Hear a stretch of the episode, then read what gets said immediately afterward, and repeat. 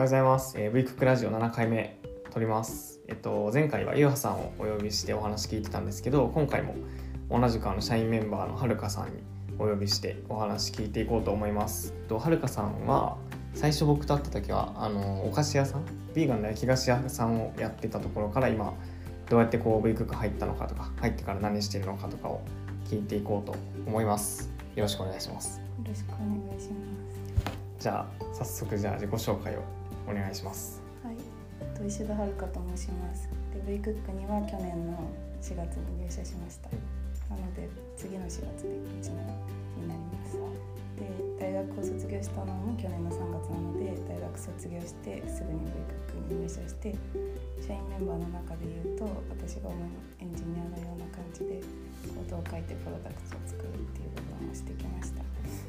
で私自身も4年前の大学1年生の時から基本的にはビーガンの食生活を送ってますでなんかビーガンっていうなんだろう業界とか生活のスタイルとかに興味があったのでベイクックに入社したっていう感じですなるほど。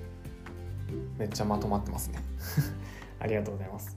なんかそうですよね。最初、まあ、そこなんか最初こうもともと焼き菓子屋さんやってた話とか、なんかどういう経緯でで V クックとか僕と出会ったのかとかも聞いていってもいいですか？はいと具体的に出会ったエピソードだと、えっと、2年2020年の2月頃にベイクックのレシピ本の出版のために編集メンバーを集めていた時があって、えっと、その時にインスタで編集メンバーの募集のストーリーを見て応募しようと思って応募しました。うん。なんか、えっと、その時応募したのをすごい覚えてて、なんかバイトの帰り道に電車でストーリー見かけて一回通り越したけどなんか面白そうと思ってまた戻ってきてでもで見たけど自分じゃ何もできないだろうなと思ってまた見送ってでもやっぱり興味あると思ってメッセージだけでもしてみようと思って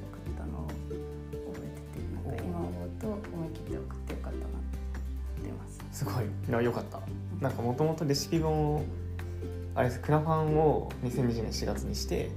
その多分1月2月とかでねどういう本にするのかとかコラム何書くのかとかをうん決めるのを募集して僕が多分僕のストーリーで募集してたんですよねうんで申し込んでくれたというのが最初でしたねよかった 送ってくれてなるほどなるほどなんかそこからどれぐらいだ？2020年の2月にメッセージくれて21年の4月か。だから1年ちょっとぐらい後に入社してくれたっていう流れでなんかそこまではどういう流れでしたっけ？そこまで入社までの流れだと、えっと、レシピ本の編集メンバーとして関わり始めてそれをきっかけに、えっと、SNS のメンバーとしてビクックのレシピのインスタグラムの投稿を始めました。うん。で、えっと、その頃はかレシピの動画作ったり投稿の分析したりしてしたりあとはなんかスイーツとかのアカウントの増設とかをしていました。でその後にウェイクックで今までエンジニアをしていた人が抜けるっていうタイミングでエンジニアをやらないか声かけてもらってで私はそのタイミングはえっとプロゲートを2ヶ月くらいやってたっていうところでサービス作りの経験とかもなかったんですけど、なんかなんかできそうな気がするというかやりたいなと思ってその誘ってもらった日にやりますって言ったような記憶があります。言ってくれましたね。懐かしい。でその時に多分大学卒業したら入社することも一緒に決めた気がする。うん。で、えっと、その後は実際の入社までに半年ちょっとあって、と、プロダクトの開発ができるようにプログラミングができるようになる必要があったので Rails チュートリアルやったり途中からは、まあ、その後はベイクックデリを立ち上げるところとかに関わったりえっとそこでは実際にベイクックデリのサイトの開発したりしてました。でその頃がちょうどそ大学も行ってたから大学でちょうど卒業研究とか卒論の時期だったので大学の研究しながらベイクックにも関わってるっていう時期が半年くらいありました。だからえっと社員になる前にベイクックには1年ちょっと業務委託っていう感じで関わって SNS 投稿したりプログラミング始めたり新規の事業の立ち上げに関わったりしてから入社したっていう感じです。すごいなんか盛りだくさんでしたね。確かに。なんか最初そうですよね。スタバで会った話とかをうん、あれだ。スタバで会ってうん。あれか。レシピ本の編集チームやってもらってでなんかスタバで話してうん。そこでこうインスタのレシピの投稿するアカウントうんやっててそれを最初お願いしたっていう感じでしたよね。そうですそっかそっか。懐かしい。うん。モディのスタバで話してやってそっか。でなんかそうすごかったですよね。なんかあの前の前のもだ僕が大学の先輩にもともとあのプロダクトの開発を最初ずっとお願いしてて、その先輩も起業するっていう理由であの抜けることになったからやばいってなってうん。なんか誰がいいかな誰がいいかなみたいな探しててうん。であはるかさんに電話しようと思ってうん。なんかもともとねプロゲートやってたりとかなんか興味あるみたいな話は聞いてたから、うんどうですか？って話をしたらうん。やりますみたいな。す ぐ言われたからおよかったと思ってそうお願いした記憶がある。そっからめっちゃ早かったですよね。2ヶ月ぐらいうんチュートリアル1ヶ月半ぐらいかなチュートリアルやって2ヶ月。2ヶ月か。やってなんか最初こうちっちゃい機能からつけていって初めてつけたのはレシピの保存機能。そうだね。懐かしい。保存機能のボタンをボタンつけて。でそっから検索？うん、その後詳細検索っていう感じか懐かしい。でなんか12月ぐらいにそのもともとメインでやってくれてた先輩が抜けたから、な、うん、そっからはなんかはるかさんが進めるみたいな感じになってたよね。機能どんな機能をつけるかとか順番とか決めるようになりました。おおすごい。大変でしたね。ありがとうございます。なるほどね。いいですね。そうだそうなんかそうそう聞きたかったポイント流れにちょっと逆らっちゃったけどあの V クックになんかそれもそこやりますってすぐ言えた理由というかそこからこうやっててもうん、そのまま入社しようと思ったうん。こうなんか具体的ないいなと思ったポイントってあったりします？うん、えっとビッグックがいいと思ったポイントは3つあって1つ目はビジョンが世界平和のこと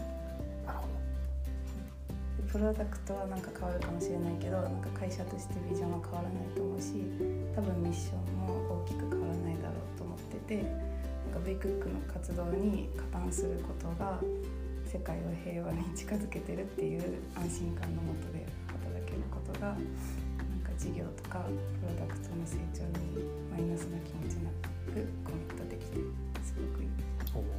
で2つ目がプロダクトとしてレシピサイトを持ってたことで私がベイクックに関わり始めた頃は主なプロダクトとしてはベイクックだけでとベイクックデリはベイクックに関わり始めてから1年くらい経った頃でベイクックモルは入社決めた時もなかった。で私はもともと料理がすごい好きだったのでレシピサイトベイクックだけじゃなくていろんなレシピサイトをよく見ててなんかそれのビーガン版がベイクックだなと思ってなんかレシピとビーガンって言ったら私の興味あることしかないなと思って。でそうビーガンっていう食生活にも興味あるしレシピにも興味あるからなんかそれを作れるっていうところがいいなと思った。すごい。ドンピシャ。だったんですね。で3つ目はなんか私自身がなんかなんて言うんだろう何かになれる、うん。まあ、何かになれるだとエンジニアになれるとかそういうこととかあとは何かを生み出せるかもしれないと思ったこと。でなんかウェイクックに入る前まではなんかヨガとかお菓子作りとか料理とかが私の趣味で好きなことはしてたけどなんかただ楽しんでたっていう感じで。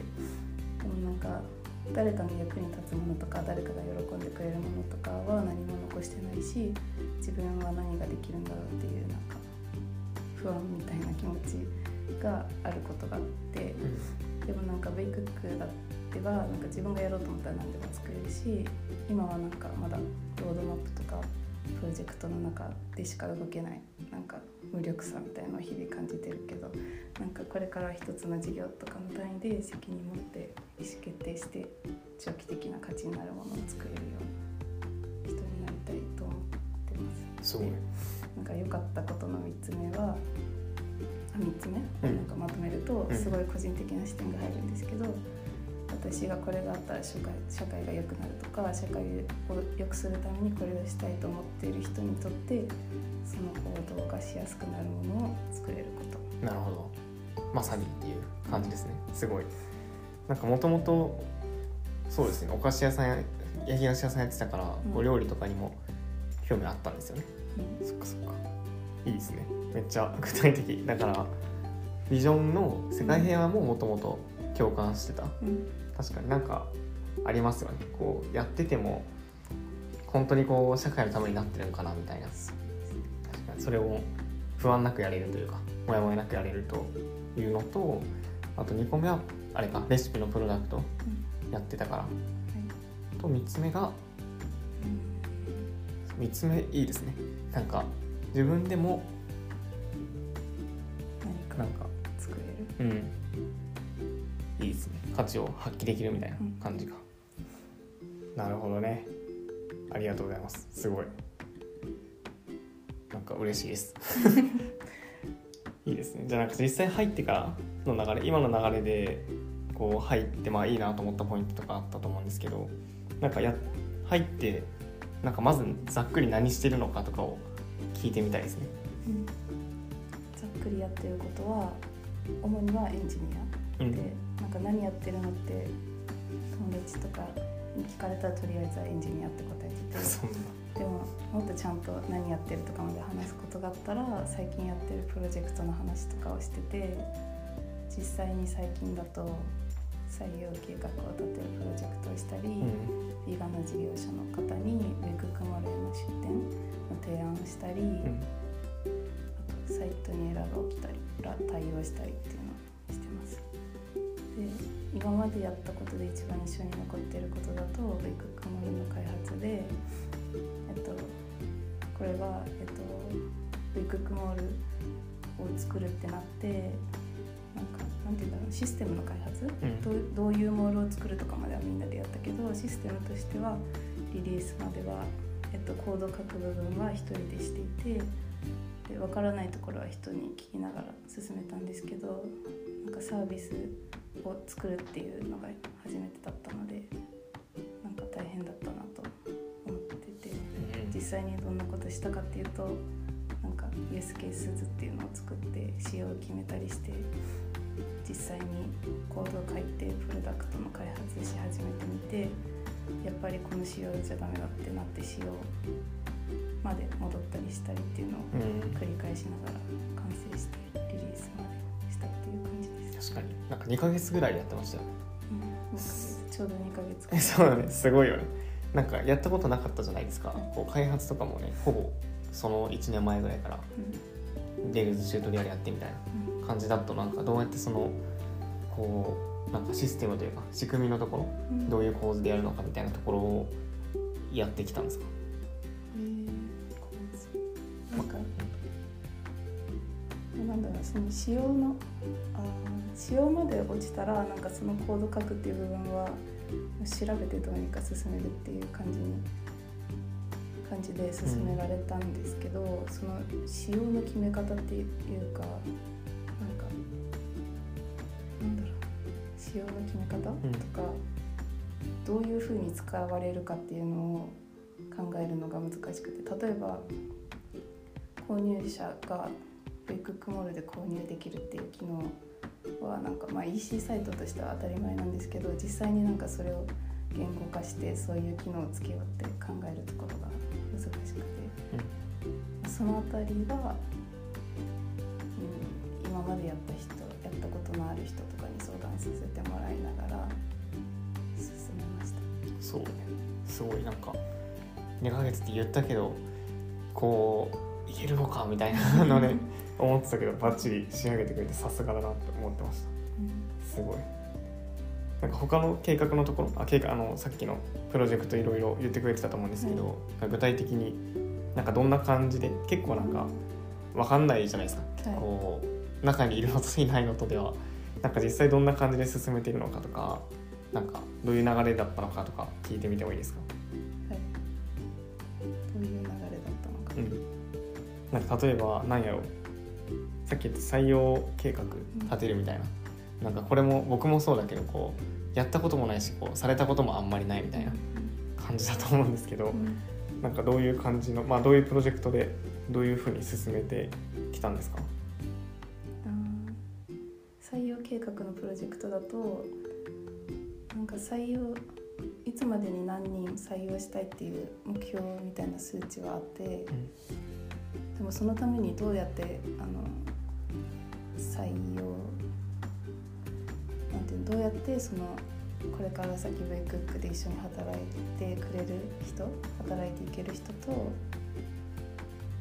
出会うのかとか、うん。どう入社までにどういう関係であることが必要なのかとかが全くなかったから。例えば採用だったらなんだろう求人情報サイトに載せるとか採用ページ作るとか、うん、この人いいなと思う人に話しかけてみるとかいろんな方法があると思うんですけどその中でこの今の v クックのフェーズにはどんな方法がいいのかとかを考えて実際に何をしようっていうのをしました。そうね。懐かしい。結構もうでも1ヶ月前ぐらい。そうです。よね。結構長く続いちゃって。確かに確かに。1ヶ月くらいずっとやってた気がする。確かにね。結構なんか未経験だったゆえに時間かかったところありましたよね、このなんか考えただけじゃなくて多分こう他にもなんか聞いてみたりとか、うん。なんやろ。これまでのやつとか調べたりとかしたのかな、はい、それは、うん、分からなかったのでどうや、うん、どういうアプローチ方法がいいとかいうとかを決めるためには、うん、他の会社の、まあ、人事の人だったりとか初期のフェーズから、うん、その会社の初期のフェーズからいる人とかに話を聞きに行ったりして実際何をしてたかとかそのその実際やったことに対する効果はどうだったかとかを聞きに行きました。すごい。なんかどうやって聞きに行ったんですか？あんまり僕もそうやけどつながりとか最初ないじゃないですか、うん。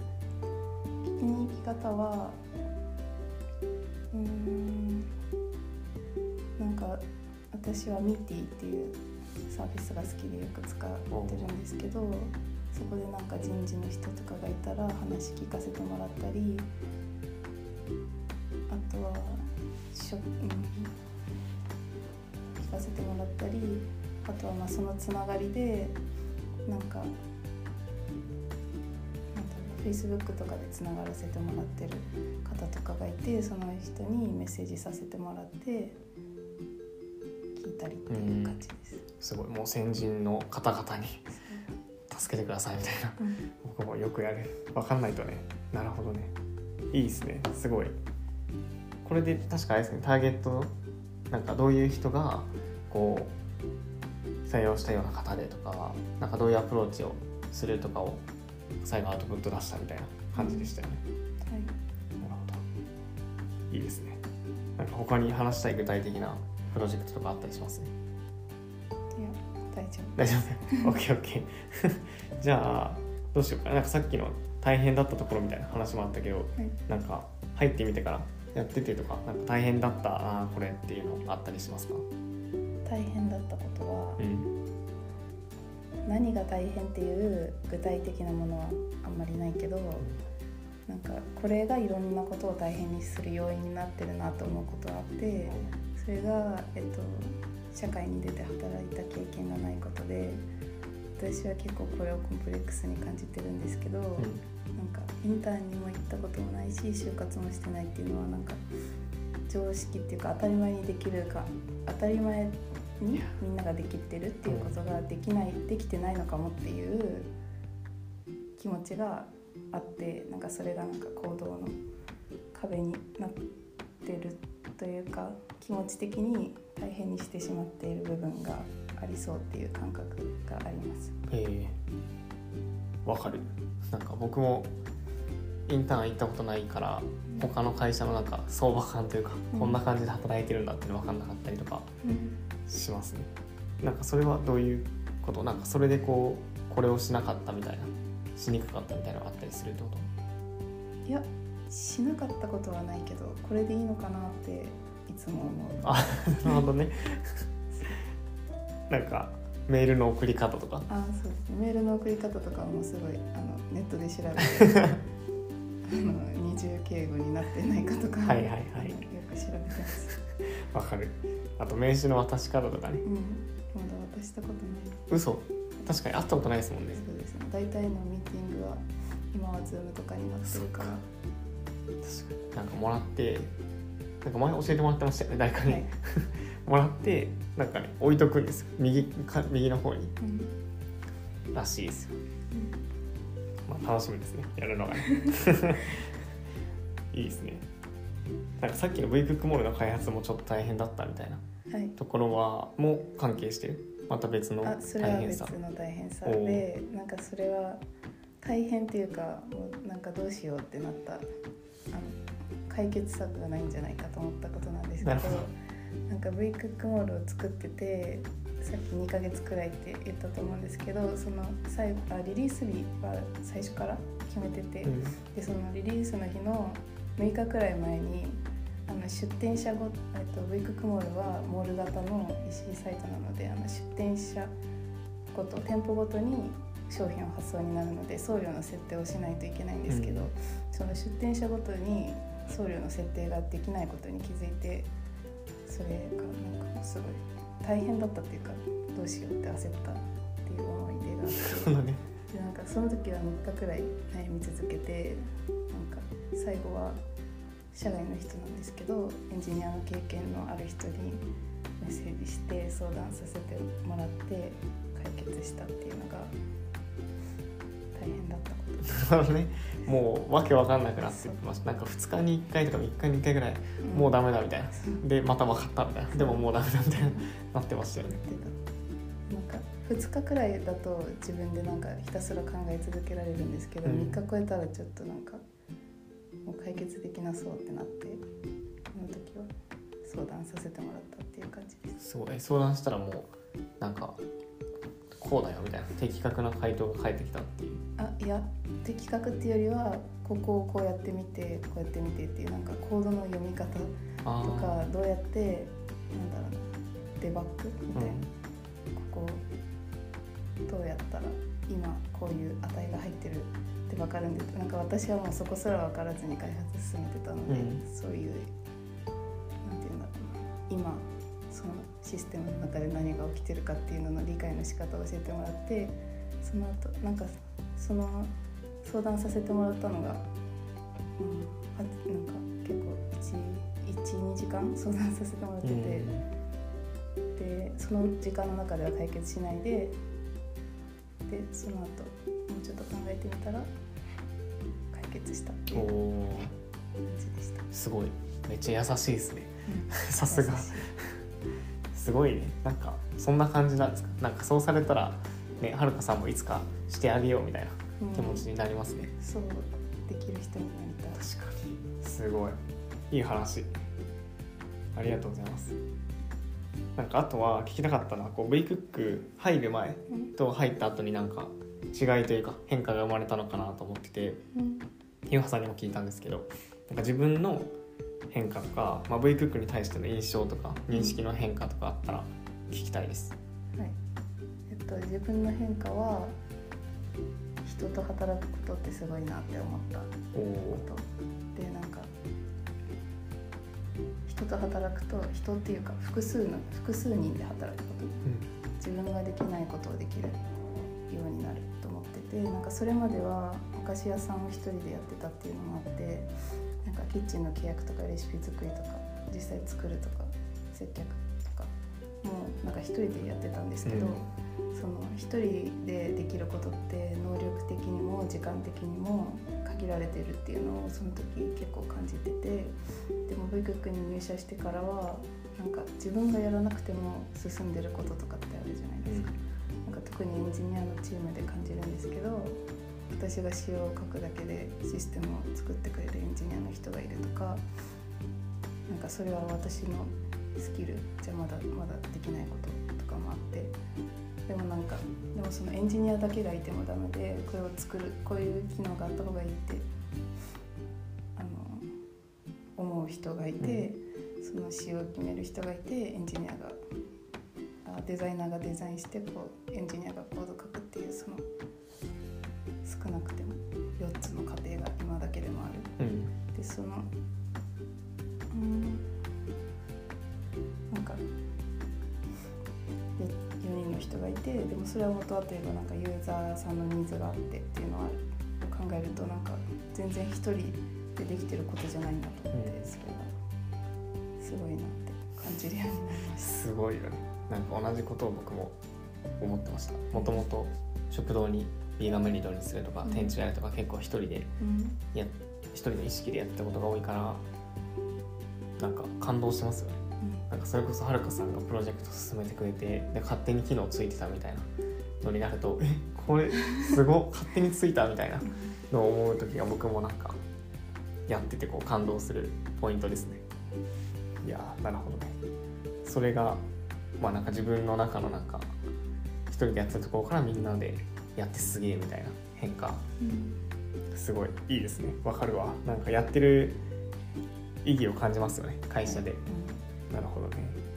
とかなんかさあとのこう V クックの印象とか認識うん。とかの変化は何かあったりしました、ベクックの印象とか認識の変化はえっと入る前の印象はあんまりなくて。あんまりなかった。なんか私のやりたいことと V クックのやってることが合ってるのかなくらいの気持ちでなんかどんな会社だろうとか自分がこんなことをしようとかはあんま考えてなかったん。ですけど入った後のなんか入社した時から今までの印象の変化は結構あって最初はなんかあんまりそれぞれに役割がないっていうのもあって今あの人は何してるんだろうとか私が今これをやってていいのかなっていう気持たりしたんですけどなんかだんだんプロジェクト制度っていうのが導入されたりインパクト評価とかグレード指標とかを作ったりしてえっとなんか自分がやるべきことも明確になってるしあの人は今これをやってるんだろうっていうのを分かってだんだんいい組織っぽくなってるなっていう変化を感じてます。いいですよねプロジェクトじゃなかった時どうやってたんやろうって全然想像できないですよ。ね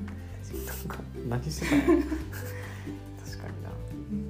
すごいなんかハマってましたよね。そのやることが明確になったみたいな感じなんですかね。はるかさん的には。やることが明確になったのはまあそうですね。自分のやることも明確になったし他の人がやってることも分かるようになったしなんか全体で何してる注力する部分も明確で自分が自分のやるべきことが明確になったっていう意味で言うとうん。あのインパクトの評価とかあとグレード指標ができたことが結構うん、影響してそうな気がします。そうですよね。なんか、まあ、PMF までのとかこう事業責任持っててやれるみたいなうんところまでのステップを作ったみたいなやつですね。うん確かに。あれ良かったですよね。うん。なんかまずこれやろうみたいな。なんかいきなりロードマップ作るとか事業全部見るみたいな。できないけどこうやってこう進んでいけばなんかできるというか。うん。1から2に上がるためにこれする2から3上がるためにこれするみたいなのを、まあ、今まだねバージョン1で作ってるところやけどあれあるとなんか物差しになるというか道筋になってめっちゃありがたいですね。なるほどね。いい。ありがとうございます。じゃあ最後になんかこれからこうこれやっていきたいみたいな V クックでこういうことしたいみたいなことってありますか？と個人的にやっていきたいこととかできるようになりたいことで言うととこれは最近結構考えてたことでもあるんですけど、ん。なんか一つの事業に責任を持てるようになりたいと思っててなんかただプロダクトプロダクトとかに限らない限らずに事業として責任を持ってなんかまず業界とか市場を踏まえた意思決定ができてとかそれをもとに戦略作れるとか長期的なロードマップが作れるようになりたいなって思います。なんか前言ってたプロダクトマネージャープロダクトっていうのは開発とかうん。の話、はい。プロダクトでマネージャーとうんあれか事業責任者って何が違うんやろみたいなうん。話でなんか責任の方をやってみたいみたいな感じ。へえなんでやりたいんですか？えー、なんでやりたいか。うん。なんかなんでその結論に至ったんですか？考えてて。うーん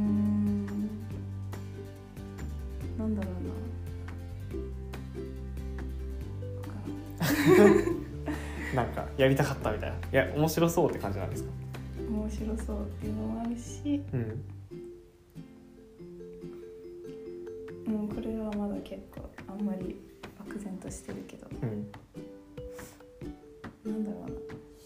まあでもどっちもプロダクトマネージャーもプロダクトマネージャーと事業責任者でいうとなんかあんまり違いは感じていないというかうん。プロダクトマネージャーでもそういう意思決定をする必要があると思うでは分けてない気がするけど、まあ、なんかこうなんか長期的な長期的にストーリーを持ってうん意思決定できるようになりたいなって思ったのが理由えー、す。ごい。楽しみ。なんかこれからね授業もどんどん、まあ、授業とかプロダクトもいろんなこうヴィーガンの課題を ヴィーガンの課題をうん。解決するためにどんどん展開していこうとしてるから楽しみですね。やるのが。なるほどね。ありがとうございます。え他にもある？やりたいこと。やりたいことはなんか今のは結構個人的だけど、うん。事業とか社会的に考えるとなんかビーガンの生活が困らずに続けられるような社会を作ることがしたくてなんかまだコンビニ行ったらビーガンで食べられるものが限られてるとかあとすごいこれは私の主観が入るけどビーガンじゃない人の方が栄養バランスの整った食事が取りやすいとかがうん。私はあると思っててだけど、えっと、ビーガンでもそうじゃなくても同じように、えっと、食に限らずだけど食に限らずあの生活できるような社会を作っていきたいと思います。おおわかる。やりましょう。いいですね。なんかまさになんかミッションドンピシャみたいなうん。感じですね。はい。いいですね。なんか同じ気持ちだから。一人じゃなくてみんなでできるとさっきのね話みたいに早く大きくできたらいいなと思いますね。よしどうですか？話し残したことは？ある？ないです。な いオッケーオッケー。話し切った。ありがとうございます。しっかりもうめちゃめちゃ準備してくださりすごい密な回でしたね楽しそう。これを1年後とかでね聞き返すと面白そうですね。うん。じゃあこんなところかな今日は最後まで聞いてくださってありがとうございました。ありがとうございました。ではお疲れ様です。ありがとうございます。ではでは